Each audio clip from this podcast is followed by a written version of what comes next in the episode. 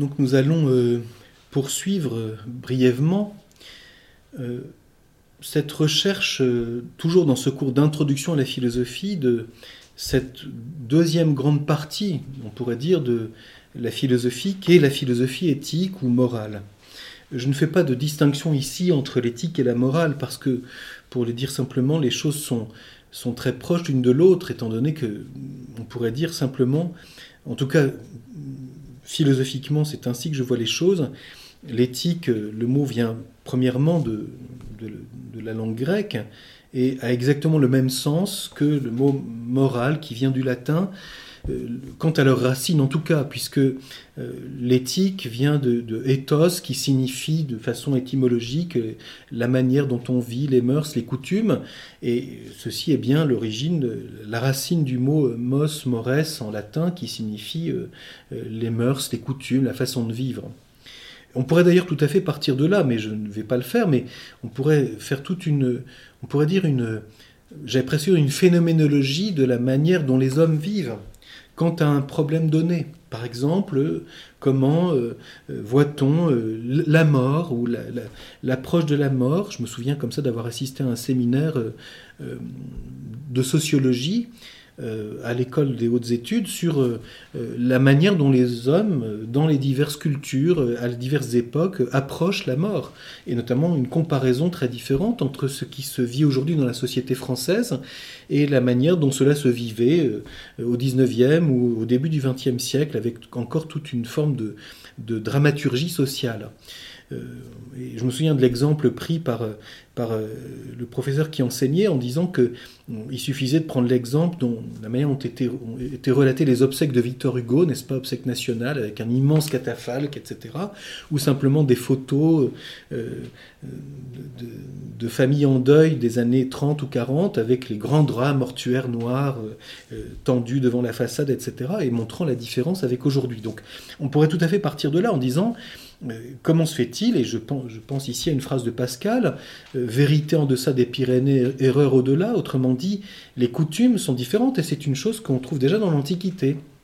Euh, Aristote remarque au début de l'éthique à Nicomaque que les sophistes ont tendance à considérer que puisque les coutumes sont très différentes, eh bien la morale est, très relative, puisque ici on vit comme cela, là on vit comme ceci, donc euh, est-ce qu'il y a quelque chose de vrai? Et, la recherche d'Aristote, ce sera la recherche d'une éthique de l'homme euh, considéré comme homme et non pas selon la manière particulière dont sa culture euh, l'a orienté dans la façon de vivre les choses, mais, euh, mais une recherche philosophique d'une éthique vraiment humaine. Nous allons revenir sur ce problème dans un, dans un petit, petit moment. Mais donc je, je, souligne, ça, on pourrait partir de là, d'une espèce de description sur un problème donné et puis de se demander s'il y a quelque chose de commun à tout cela. Et c'est peut-être un premier travail qu'il faut faire. Qu'y a-t-il de commun humainement commun, même si euh, euh, ensuite les choses se particularisent ou sont vécues avec des traditions différentes, euh, dans la façon dont les gens vivent quelque chose, et y a-t-il par là une indication de quelque chose d'une éthique humaine profonde, au-delà de la diversité de la manière dont elle se réalise et s'incarne concrètement? On pourrait prendre aussi les choses d'une façon plus individuelle. Il suffit de discuter avec quelques amis et de, voir comment chacun a pu être éduqué d'une façon différente, a pu euh, vivre dans des familles qui ont des, façons de vivre différentes et que sur un problème humain donné, on a des points de vue et des manières d'agir euh, qui peuvent être différentes. Et cependant, il y a peut-être quelque chose de commun. Qu'y a-t-il de commun? Ça pourrait être un premier effort qui nous met sur, euh, j'allais dire, sur, euh, simplement sur la piste de la recherche d'une éthique euh, humaine par le philosophe.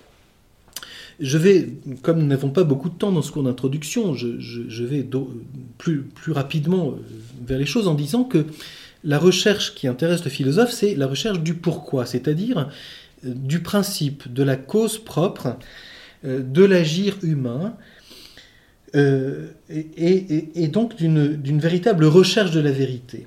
Y a-t-il euh, une recherche vitale pour moi de ce qui donne sens à ma vie, à mon agir, à ma vie quotidienne. Euh, la vie humaine n'est pas si facile, elle n'est pas si drôle, elle peut avoir un côté lassant, elle peut avoir un côté banal, elle peut avoir un côté dramatique, elle peut avoir un côté marqué par la souffrance.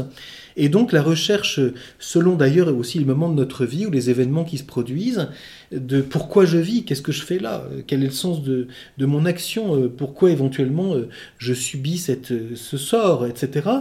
Cette recherche est vitale et elle est humaine. Et je, voudrais traduire cela dans quelque chose que je crois important, c'est que c'est là où la vitalité de notre intelligence est très importante.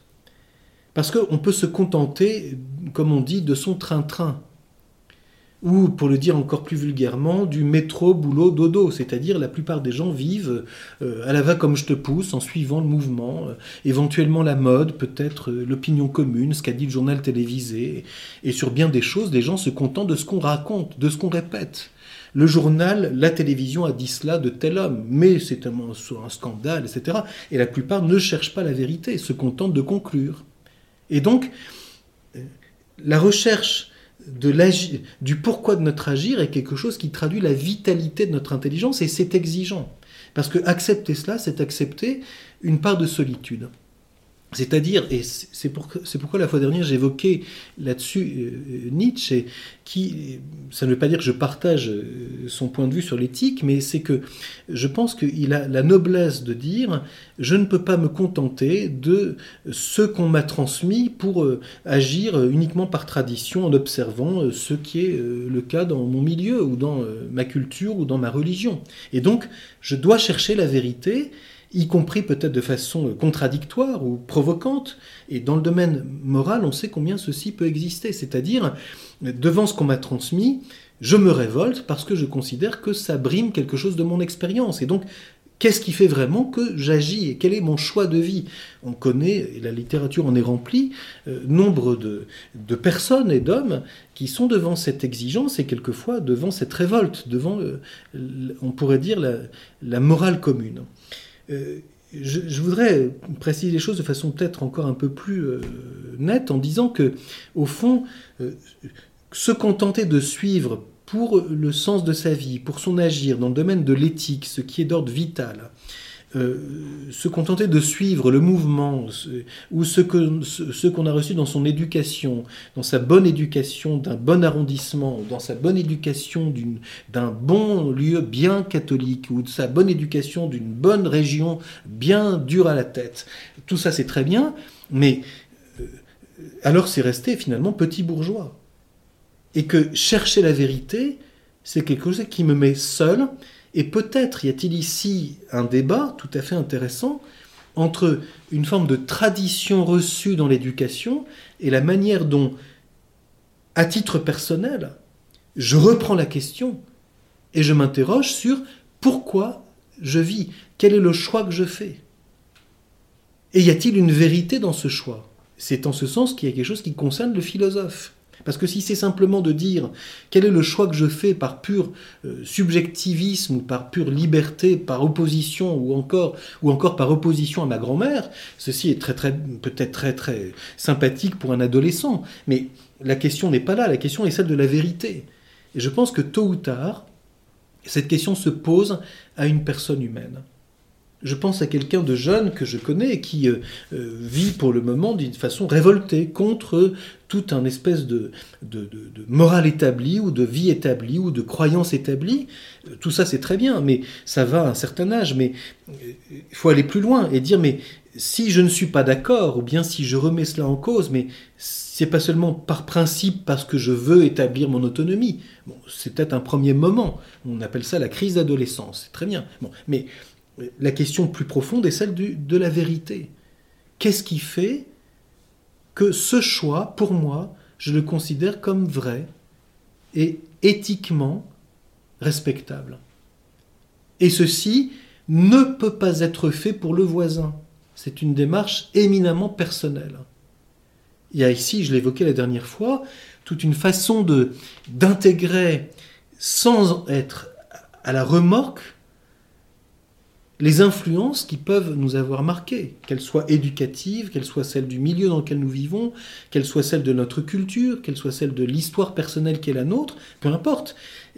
l'éthique consiste aussi à intégrer, c'est-à-dire à, prendre en compte et à prendre euh, à sa charge les choses à la fois, comme on dira couramment, positives et négatives, et de les faire siennes en fonction de la fin et du but ou de, de, l'orientation, pour parler de façon plus descriptive pour commencer, que nous donnons à notre vie. Si je fais ce choix, c'est parce que je poursuis cela comme essentiel. Peut-être que je verrai dans quelque temps que je dois corriger cela, que c'est euh, erroné, que c'est une impasse, peu importe. Tout le monde a le droit de chercher la vérité. C'est ce qui est frappant aujourd'hui, c'est que on est dans une telle, euh, idéologie et une telle, euh, j'allais dire, un, terrorisme de, de la pensée qu'on n'a plus le droit de chercher la vérité. Et quand il s'agit de domaine éthique, quand on se confronte à certaines personnes qui sont euh, dans leur bon droit, euh, l'évangile les appellerait des pharisiens, euh, on est devant quelque chose d'extrêmement rude, parce que chercher la vérité est le droit de tout homme. Et tout homme a le droit, dans ses choix, de chercher la vérité, y compris en prenant le risque de se tromper. Errare humanum est. Certes, perseverare diabolicum, mais errare humanum est il est humain de se tromper et de dire cette piste ne mène nulle part ou ne me comble pas, ne m'apporte pas euh, la plénitude du, bien, de l'amour, de la vérité que je cherche, et donc qu'est-ce que je désire d'autre? Ceci repose donc sur une confiance fondamentale dans l'être humain qui a des désirs légitimes, même s'il est d'une complexité très grande. Et c'est cela qui est intéressant. Quelle est, j'allais dire, la pépite profonde du cœur de cette personne qui, dans son itinéraire, ses choix, ses erreurs, ses tâtonnements, euh, ses victoires et ses échecs, cherche quelque chose de grand qu'il désire. Et c'est ça qui est intéressant pour le philosophe. Ce qui est triste, c'est quand quelqu'un n'a plus aucune, j'allais dire ambition, n'a plus aucun désir d'aller plus loin se contente de l'ordre établi et surtout pas de vagues parce que ça me laisse tranquille, une pieuse nullité. Une grenouille dans, dans son eau bénite. Alors là, tout va très bien. Mais ça dort. Ça dort pieusement. Donc, la recherche éthique est quelque chose de vital. C'est une recherche de la vérité sur mes choix. Et sur la complexité de l'acte humain. Pour bien comprendre ça, je voudrais euh, m'appuyer brièvement sur quelques exemples de, euh, philosophes qui ont pu euh, ébaucher cette recherche de la philosophie éthique. Le premier, évidemment, qu'on ne peut pas ne pas mentionner, c'est Socrate, qui est quand même quelqu'un d'une noblesse extraordinaire, qui, dans le contexte des sophistes, a le courage de dire, devant toute la cité, il faut relire, pour entrer en philosophie éthique, l'apologie de Socrate, ou de Platon, où Socrate donc mis en scène par Platon au cours de son procès, explique, j'allais dire, sa vocation de philosophe. Et là, on découvre que Socrate a bien le père de la philosophie éthique ou de la philosophie morale. Et souligne combien, alors qu'on le calomnie comme ayant une espèce de sagesse pleine de mythes, etc., Socrate répond tout à fait que non et qu'il connaît une seule chose, c'est qu'il ne sait rien. On connaît la manière dont il a été enseigné euh, à Delphes par la Pythie, par l'oracle de Delphes. Et donc Socrate allant à Delphes entend la Pythie euh, dire, proclamer que Socrate est le plus savant de tous les hommes. Et Socrate dit mais c'est pas vrai. Euh, alors quel est, mon savoir? Et Socrate se renverse le paradoxe en disant j'ai un seul savoir, c'est que je sais que je ne sais rien. Donc je suis plus savant parce que je sais que je ne sais pas. Autrement dit, j'interroge. Il y a déjà là une éthique philosophique, c'est ne pas s'illusionner que je sais.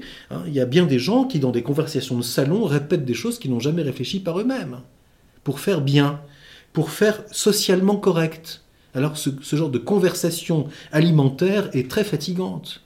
Socrate fait sauter tout ça et dira j'ai une seule sagesse aux Athéniens, c'est une sagesse humaine. Et le mot que Platon cite, c'est anthropine sophia, une sagesse humaine, qui consiste à se connaître soi-même. Donc ça c'est magnifique, c'est-à-dire, on pourrait dire, la connaissance de soi, ce qui est déjà très exigeant parce que c'est d'être face à soi-même, se connaître avec lucidité et ne pas être, comme le diront bien plus tard évidemment, hein, dans l'illusion sur soi-même. Connaître qui on est, dans son désir et dans ses défauts, dans ses qualités et dans ses difficultés, dans ses échecs et dans ses victoires. Connaître qui on est, dans cette fidélité intérieure à une exigence de vérité profonde avec soi-même. Je pense que c'est cela qui caractérise Socrate, bien sûr qui, comporte chez lui une dimension religieuse, puisqu'il souligne que c'est le Dieu qui l'a invité à se faire philosophe et à parcourir la cité pour, dit-il, stimuler chacun et l'interroger comme un père ou un frère aîné, pour l'inviter à cultiver son âme, c'est-à-dire à rentrer en soi-même, à se connaître lui-même, et, dit-il, à pratiquer l'excellence, la vertu, mais c'est-à-dire l'excellence humaine. Hein. on connaît cette phrase qu'on résume ainsi l'attitude de Socrate en disant hein, Agis, connais-toi toi-même et agis selon l'homme qui est en toi, c'est-à-dire agis d'une façon humaine. C'est ce que j'évoquais tout à l'heure en disant Est-ce que mon agir est humain? Ou je le disais d'une façon descriptive en disant, dans toute la manière différente dont les hommes peuvent, devant un, choix, euh, proposer des choses différentes, qu'est-ce qui est humain dans tout cela? Et ceci, je dirais, est toujours vrai. Tout homme, dans son choix, fait quelque chose d'humain. Et c'est ça que je dois découvrir comme philosophe. Connais-toi toi-même et découvre l'excellence humaine qui est en toi. Et si tu fais ce choix, qu'il soit pleinement humain. Et c'est pour ça que la philosophie éthique est une exigence de vie et qu'elle est une éducation permanente de soi-même. Socrate est bien vu aussi comme un éducateur qui invite à réfléchir sur son action et à devenir plus profondément humain. Donc on pourrait dire c'est la condition sine qua non, se réveiller sur son agir et ne pas se contenter pour dormir pieusement de l'ordre établi, qu'il soit euh, bien pensant ou mal pensant on connaît des hommes de tout milieu qui, au nom de la vérité, sont sortis de leur milieu dans lequel ils se trouvaient. Qu'ils soient de gauche ou de droite, qu'ils soient croyants ou athées, qu'ils soient révolutionnaires ou conservateurs. Et là, on découvre quelque chose d'humain qui est au-delà de ces étiquettes. On pourrait citer beaucoup de noms. Mais il y a tout de suite évidemment quelque chose qui, qui, nous vient à l'esprit, qui est une parole de l'Évangile, mais qui peut être tout à fait assumée par le philosophe. La vérité nous rend libres. Et la liberté, d'abord celle d'une personne qui ne vit pas en fonction du regard des autres et de l'opinion des autres, si calomnieuse soit-elle. La conscience de quelqu'un, Socrate est aussi le premier philosophe de la conscience morale, est quelque chose de sacré, où quelqu'un, cherchant la vérité, est le seul à être premièrement responsable de ses actes. Même quelqu'un comme Sartre, qui pourtant a quelque chose de tout à fait, euh, euh, quelquefois terrible dans ce domaine-là. Sartre a quelque chose de juste quand il dit que finalement, un homme, devant ses actes et sa responsabilité, est un homme qui est responsable euh, à titre personnel.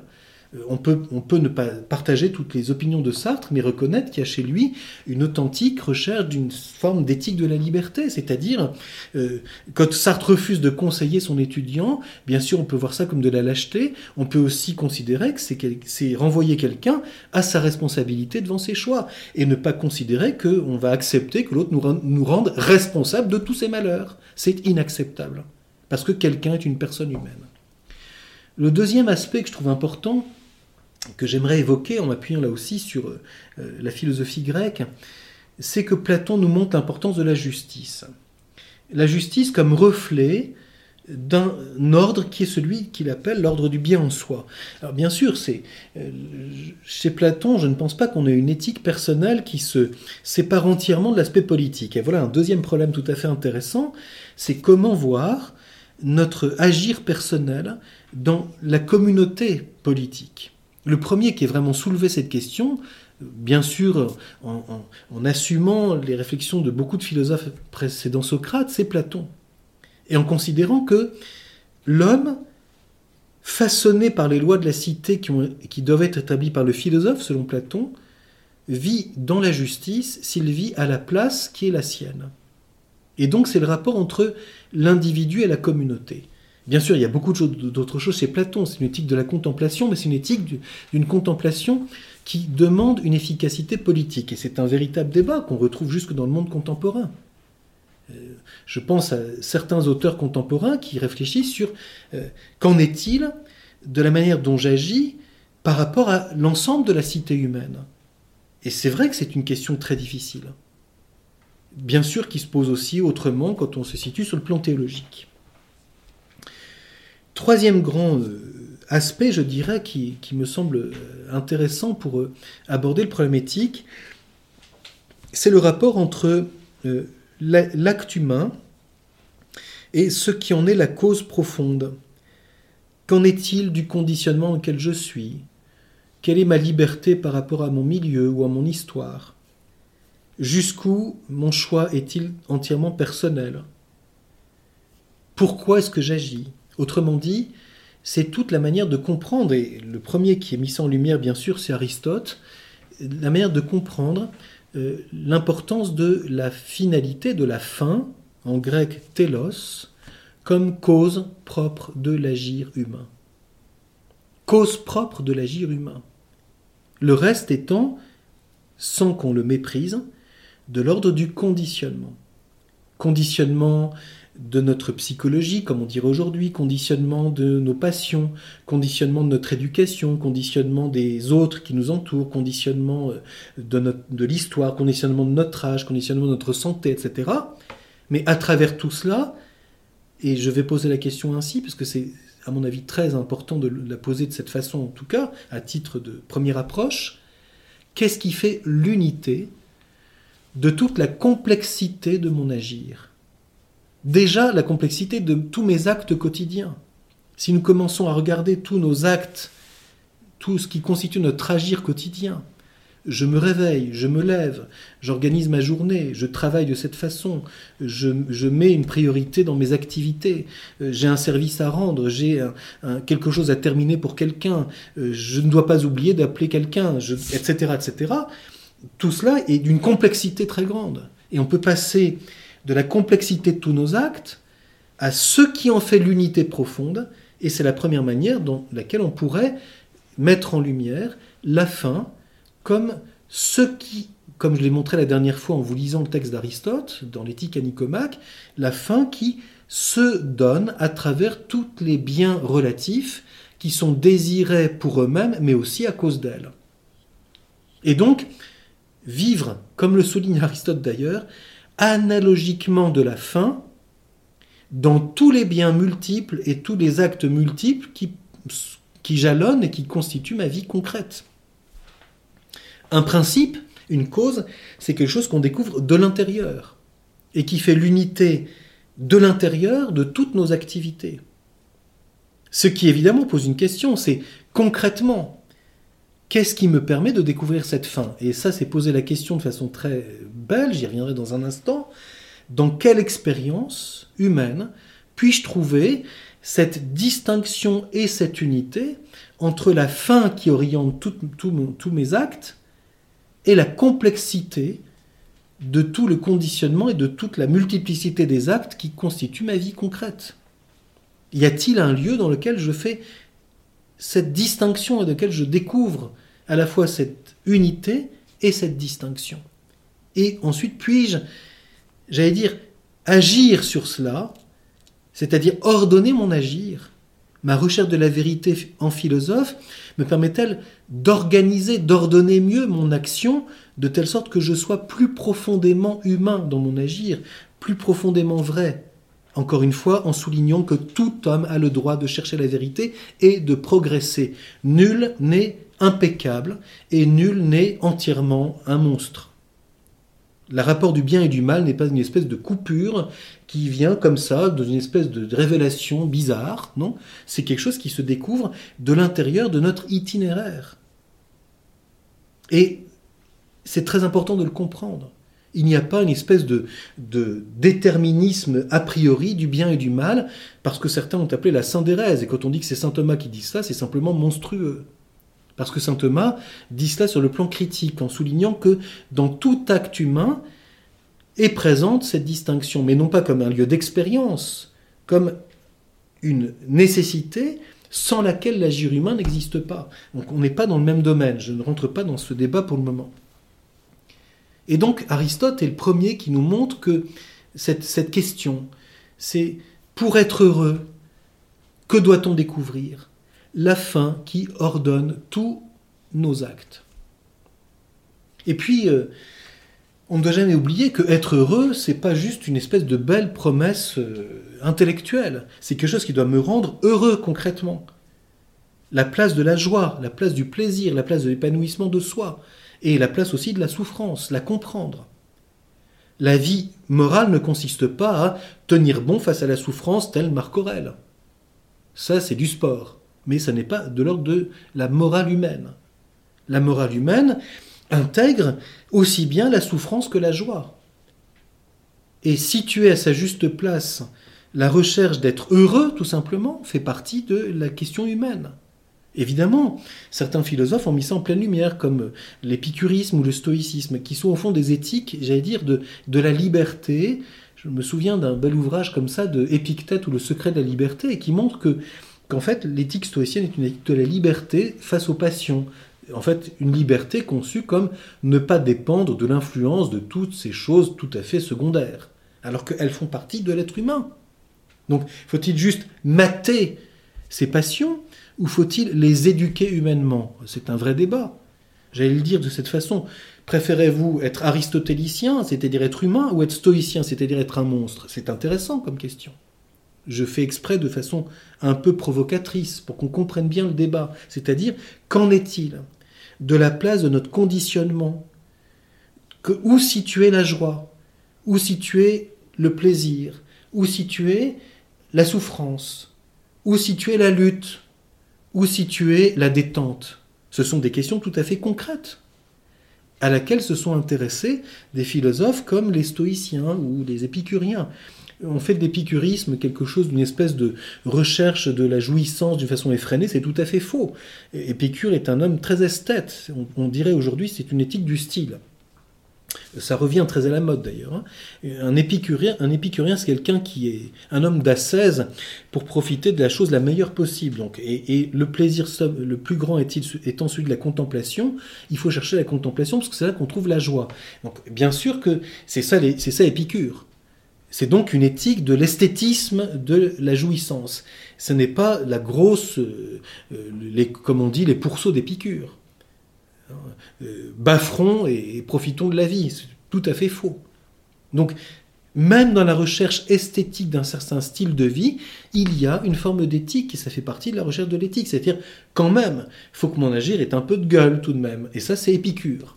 C'est-à-dire un esthétisme de l'agir. Alors, ceci fait partie des propriétés de l'éthique humaine. C'est-à-dire, euh, on pense ici à l'éthique des héros dans l'Antiquité. Quand même qu'on agisse avec un peu de panache et ça, ça fait partie de la question humaine, c'est-à-dire, bon, tant qu'à faire de s'en sortir, si possible, le mieux possible. Voilà. Donc, c'est, autrement dit, je suis ici non pas dans la conclusion, mais dans qu'est-ce qui donne accès à la question éthique dans toutes ces questions? Qu'en est-il de la lucidité sur soi-même? Qu'en est-il de la recherche euh, de soi-même par rapport aux autres? Qu'en est-il de la recherche de l'organisation de toutes nos activités, de ce qui fait leur unité? Comment? Tout simplement, j'ordonne ma journée, tout simplement. Aristote peut commencer par ça. Les uns disent que, les autres disent que, les autres disent que. Euh, finalement, c'est quoi le bonheur humain? Est-ce que c'est quand je travaille?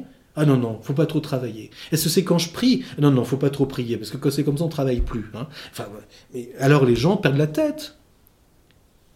Évidemment, il y a une forme d'éthique qui consisterait à être tel Siméon le stylite sur sa colonne tout en haut et de rester là toute la journée, parce qu'au moins on a une seule chose à faire et pas 36. Bon. Donc voilà, diversité et unité, c'est une manière d'aborder l'éthique. Qu'en est-il de je suis quand même ah je suis content d'avoir vu cette personne oui mais il faut quand même pas trop être content hein, parce que c'est pas bien c'est pas chrétien hein. donc alors qu'en est-il de la joie? Ce qu'il faut faire, c'est en baver, parce que quand on en bave, au moins, on sait qu'on vit. Bon, il y a des gens comme ça. Est-ce que la lutte fait partie de l'éthique humaine? Certains ont ramené l'éthique à uniquement combattre. Bon, c'est peut-être vrai pour un soldat, mais c'est peut-être pas vrai pour l'homme tout entier. Donc, qu'en est-il de toutes ces facettes de l'expérience humaine? Voilà une, autre manière. Donc, je suis parti tout à l'heure en disant, on pourrait partir descriptivement de toutes les coutumes, les manières de vivre et de se demander, y a-t-il quelque chose d'humain à travers tout cela et comment ça s'organise? Et ici, je suis allé un petit peu plus profond en m'appuyant sur quelques philosophes grecs de façon tout à fait évidemment schématique, je mets en lumière quelques-unes des questions qui sont celles typiques de l'éthique et qui finalement trouvent leur unité dans qu'en est-il de du pourquoi de la compréhension profonde de ce que c'est que l'agir humain qui est le mien et qui est aussi celui d'autrui. Alors pour, euh, euh, aller un peu, plus loin et conclure ce, ce, cette manière de réfléchir aujourd'hui, je soulève une question tout à fait euh, importante et qui, évidemment, ne peut pas être traitée en quelques minutes, mais qui, peut-être pour soulever la question, c'est y a-t-il un point de départ pour une éthique philosophique aujourd'hui? Et je souligne la différence de cette question avec celle du fondement de la morale, que posent bien des philosophes ou des gens et qui peut-être n'est pas la vraie question. Savoir si l'éthique a un fondement, c'est peut-être pas la question. La question d'abord de dire d'où partons. Or, si nous sommes réalistes en philosophie, nous partons de l'expérience humaine. Dans quelles grandes expériences pouvons-nous soulever euh, et poser le problème d'une éthique philosophique pour aujourd'hui? D'une véritable éthique humaine qui évidemment se pose peut-être, euh, quoique pas toujours totalement, mais un peu différemment de la manière dont elle se posait pour les Grecs dans l'Antiquité, pour les, les pères de l'Église ou les théologiens du Moyen Âge ou pour la philosophie moderne. Donc une éthique humaine pour aujourd'hui. Je dirais, peut-être, quelqu'un comme Paul Ricoeur soulevait ça avec beaucoup de lucidité, peut-être la, question éthique n'a-t-elle été jamais aussi brûlante et en même temps difficile qu'aujourd'hui? Pourquoi? Je dirais pour deux raisons. Premièrement, euh, la complexité du conditionnement humain et la complexité de, notre vie euh, est extrêmement grande aujourd'hui. On pourrait la développer, qu'elle soit sociale, qu'elle soit dans le contexte moral qui est le nôtre, qu'elle soit euh, devant l'incertitude du lendemain, qu'elle soit devant le poids du conditionnement psychique de beaucoup de personnes, etc. C'est très complexe. Et donc, il y a une tentation qui consiste à dire la morale, c'est ça, et foin du conditionnement c'est ne pas être philosophe.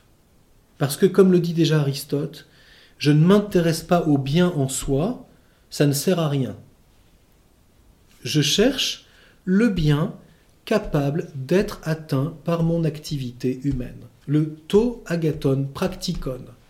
Et je dirais cette affirmation d'Aristote qui critique Platon sur le bien en soi prend une importance magistrale aujourd'hui. Parce que l'expérience humaine est d'une très grande richesse, d'une très grande complexité, et aussi les personnes vivent dans une très grande fragilité. Et ceci doit être regardé par le philosophe. On ne peut pas se contenter de répéter la morale, c'est ça, ça n'existe pas. C'est qu'en est-il pour moi? Je, ne parle pas ici de moi qui parle, de moi, n'importe qui qui se pose cette question. Qu'en est-il pour moi? Du bien que je cherche, là où je désire être heureux, et que je puisse atteindre si possible maintenant. Comme le dit Aristote, quelqu'un qui est malade, son premier souci c'est de dire je voudrais trouver un peu de santé, parce que j'en peux plus de ma vie de chien. Ou bien, malgré cette difficulté de santé, il y a ça qui me permet d'être heureux, et voilà ce que je cultive. Cultivons notre jardin, comme disait l'autre. Épicure.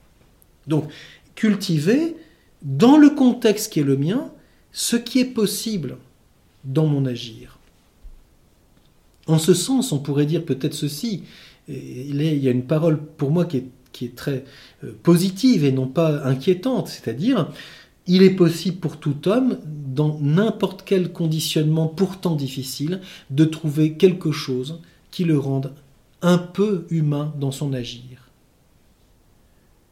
pour, certaines personnes, c'est une, vieille personne totalement isolée qui vit sans plus aucun contact. C'est peut-être s'occuper de son chien. Ben, peut-être que ceci, éthiquement, est intéressant. Y a-t-il une éthique du soin apporté au chien? On sait combien, dans les sociétés occidentales, cette question se pose. Quand on sait que 60% des gens vivent dans une solitude noire, où est-ce qu'ils rencontrent quelque chose qui leur fait un peu de, un peu de bien?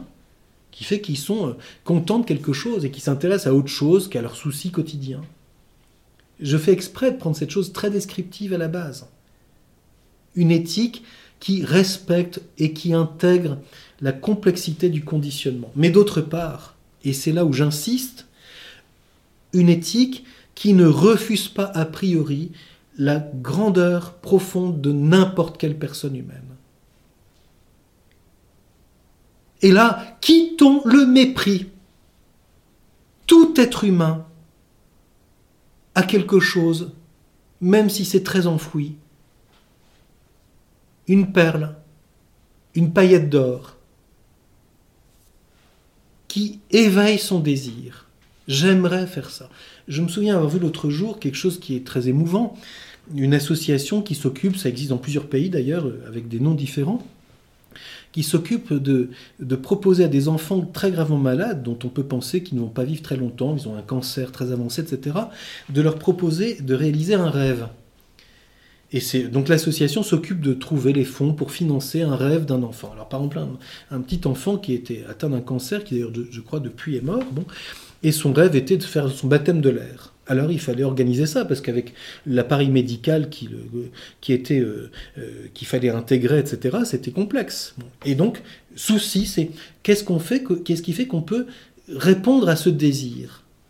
Et non pas par une attitude méprisante de stoïcien qui dirait que c'est du caprice. C'est dans le cœur de cet enfant, c'est ça qui est vivant, alors qu'il vit une vie terrible.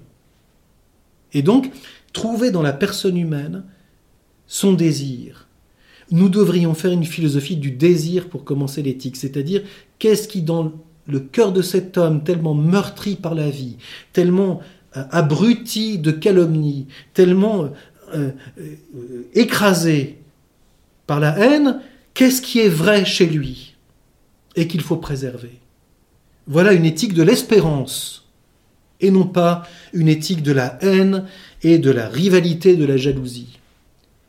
Et ceci est au cœur de ce qu'on peut dire simplement l'expérience de l'amour. L'amour de l'autre dans la bienveillance qu'on a pour lui, qui est le point de départ de l'amour d'amitié, c'est-à-dire du respect de l'autre tel qu'il est dans sa personne. Évidemment, il y a aussi toute la complexité humaine, l'échec, la faute et tout ce que l'on veut. Mais c'est pas ça qui est d'abord l'éthique. C'est quel est le désir d'aimer profond que cet homme a pour être heureux. Et si c'est de faire un, baptême de l'air, parce que c'est ça qui va pour lui être le point de départ pour filer vers le ciel, eh bien ça doit être respecté, accompli et grandiose, d'une façon grandiose. Pas avec un truc rikiki à deux balles pour faire des économies.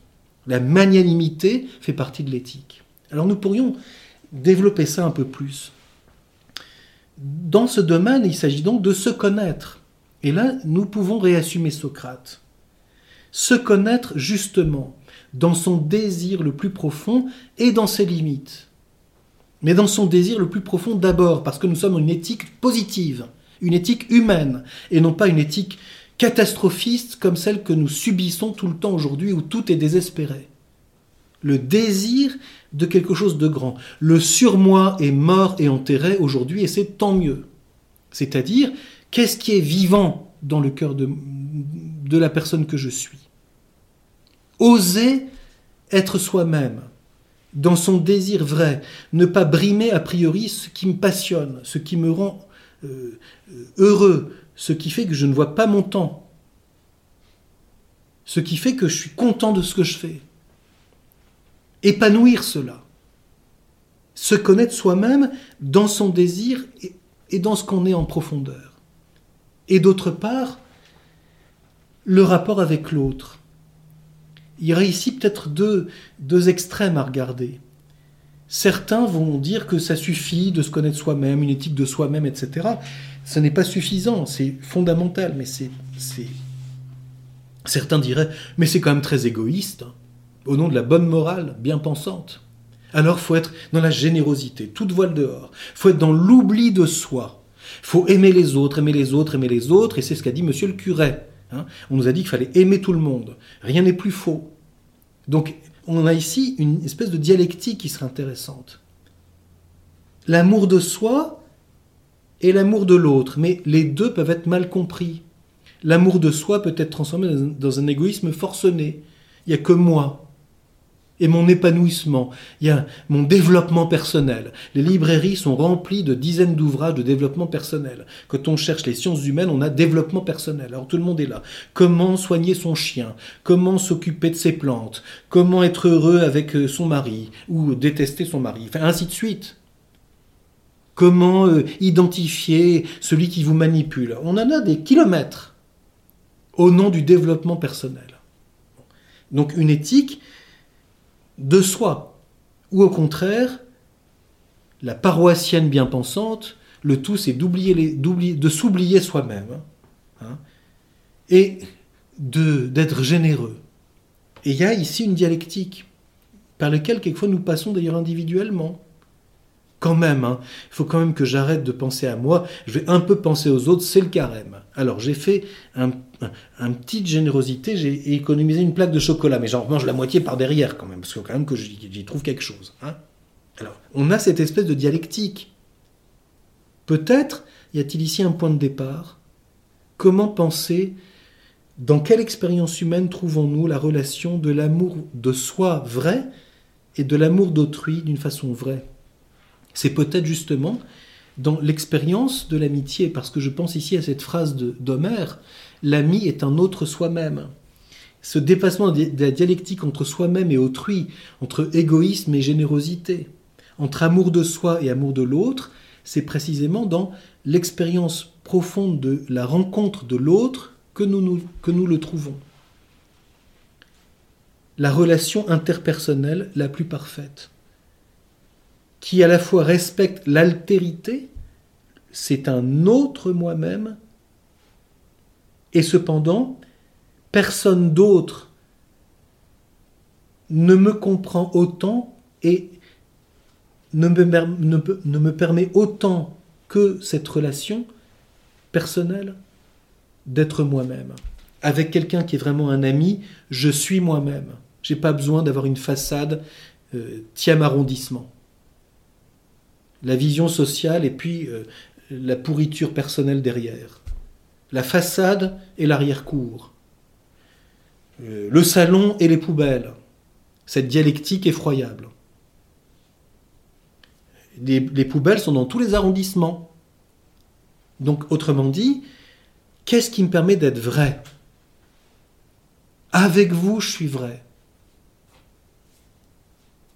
Et qui me permet à la fois de m'accueillir moi-même parce que je ne suis pas jugé, et d'aimer l'autre pour ce qu'il est en acceptant qu'il me tolère et qu'il m'accepte, y compris dans mes imperfections, et qu'on accepte de faire le chemin ensemble.